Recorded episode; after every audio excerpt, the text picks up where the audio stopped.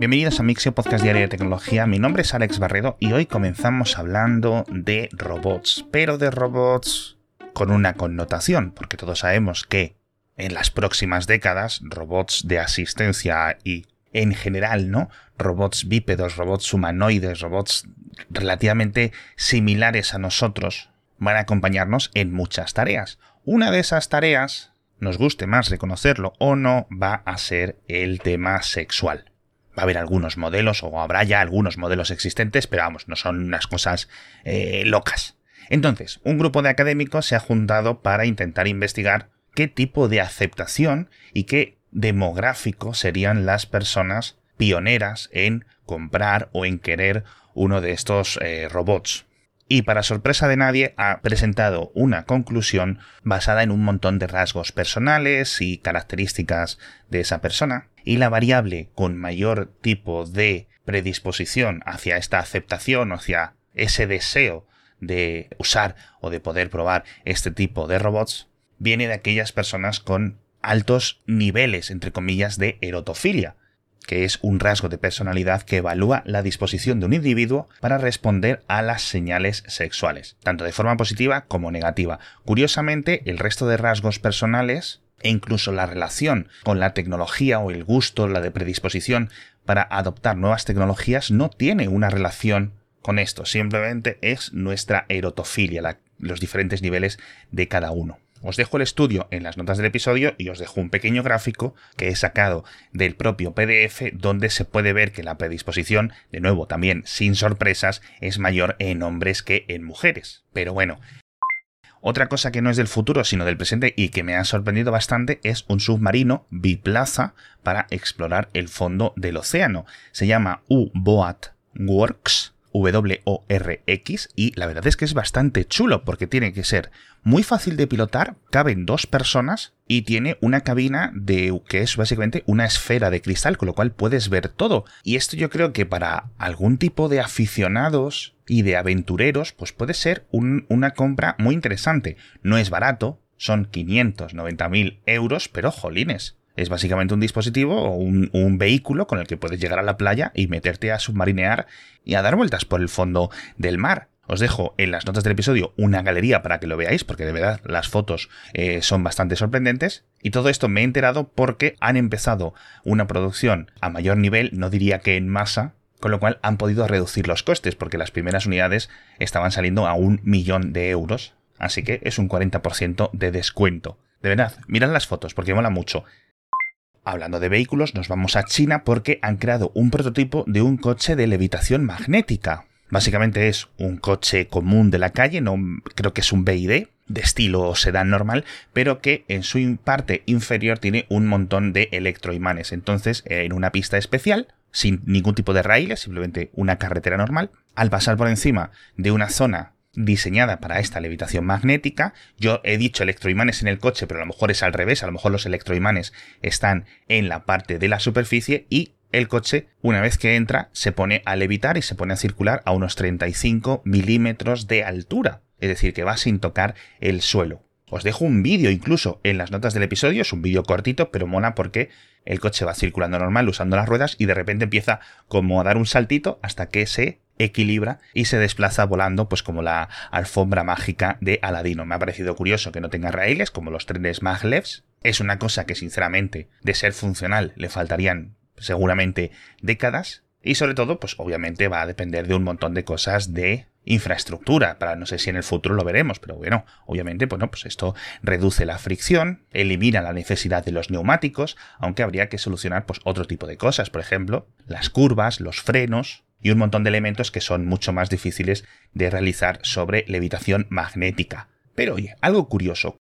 Como curioso también es un procesador que cambia los cálculos o digamos la función de retorno de esos cálculos según lo aprietes. No es algo pequeño, es algo que de hecho podemos coger con nuestras manos, básicamente un bloque de espuma eh, perforada que tiene varios circuitos prediseñados. Entonces, dependiendo de cómo lo aprietes, esa espuma a nivel del ángulo que elijas, a nivel de cómo deformes en general ese bloque de espuma, esos circuitos se combinan realizando diferentes puertas lógicas, con lo cual el resultado de esa circuitería electrónica extremadamente simple, pues es uno u otro, porque hace diferentes cálculos. Esto obviamente pues no tiene mayor sentido, por ejemplo, que, como dicen sus creadores, usarlo como sensores, es decir, por ejemplo, en el mundo de la arquitectura o de la construcción o de la robótica, dependiendo de cómo se deforme ese elemento, se puede utilizar para identificar unos movimientos o unas tareas o unas acciones en general. Me ha parecido bastante, bastante chulo también como concepto.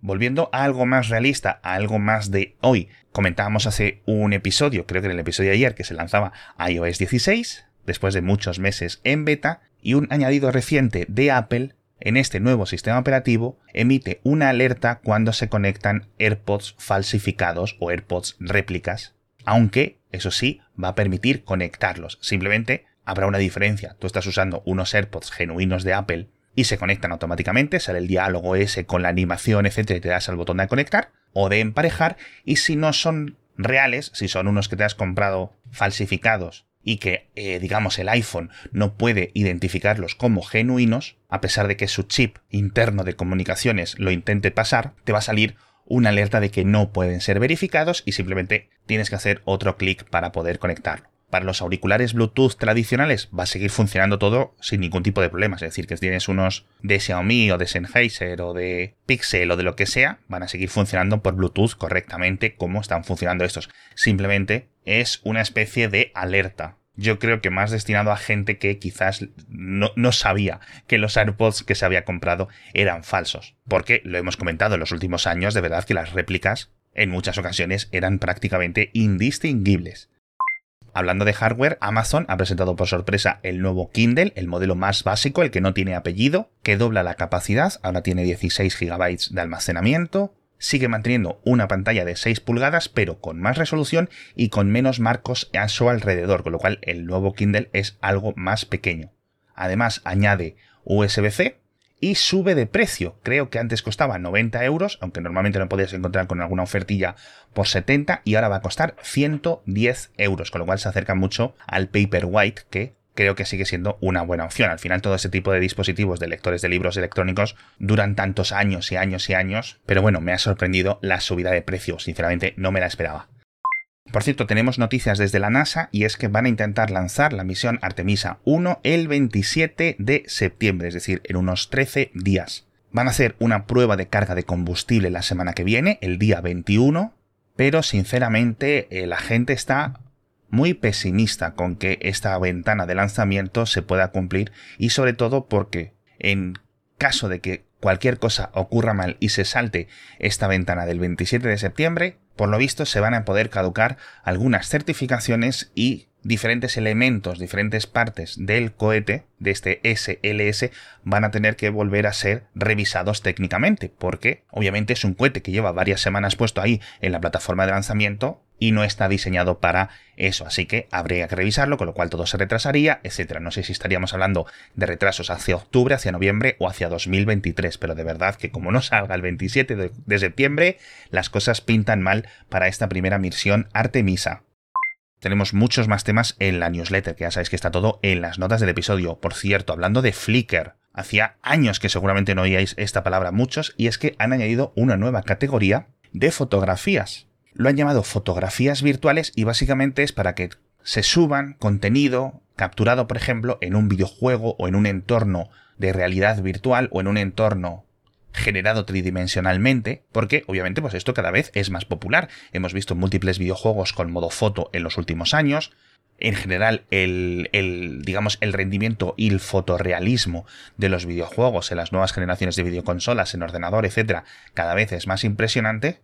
y a muchos jugadores le gusta, mientras están dando vueltas en uno de sus videojuegos favoritos, ir haciendo pequeñas capturas, además que el software está muy diseñado para hacerlas, compartirlas en redes sociales, etc. Con lo cual Flickr se adapta a esto y me ha parecido bastante chulo. Y hablando de ilustraciones digitales, no de fotografías, pero sí de todas estas imágenes generadas automáticamente con Stable Diffusion, con DALI 2, etc., algunas plataformas de ilustradores, de momento pequeñitas, han decidido prohibirlas para que no se puedan confundir o no puedan competir con las creadas por humanos, bien de forma tradicional, con lápiz, con pinceles, etcétera, o bien de forma digital, con tabletas, etcétera. De momento, los pesos pesados de la ilustración, el, DeviantArt, eh, Pixiv, ArtStation, etc., no han dicho nada al respecto, pero no me extrañaría que en el futuro implementasen medidas o de prohibición o de catalogación especial. Es decir, que si subes una imagen generada por Stable Diffusion o ayudada a generar con Stable Diffusion, tengas que indicarlo.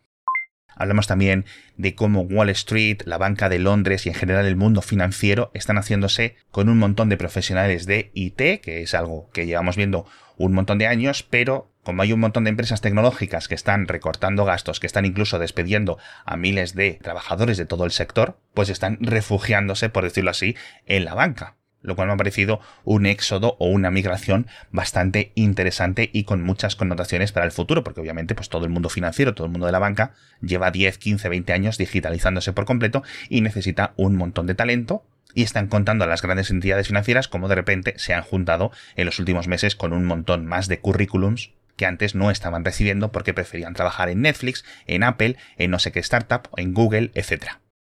Creo que no me dejo nada, creo que lo hemos comentado todo. Hemos empezado con estos robots sexuales. Yo creo que va a ser uno de los grandes temas filosóficos barra tecnológicos de las próximas décadas. Faltan aún mucho tiempo para que esto sea elemento de ciencia ficción como las que llevamos viendo desde hace 80 pues, años en libros, en novelas, en series y películas, pero esto es algo que todos sabemos que va a llegar, así que es normal que los académicos, que los ingenieros, digamos que el mundo de la investigación se pregunte y empiece a pensar en las reacciones tanto sociales como personales a esa realidad futura. Así que, echadle un vistazo, ya sabéis a todo lo que os he comentado, tenéis todo, todito, todo en las notas del episodio, o os suscribís a la newsletter, o nos seguís en LinkedIn, o en Twitter, o en el grupo de Telegram, o donde queráis. Muchísimas gracias a todos por estar conmigo un día más y nos vemos mañana con más noticias de tecnología.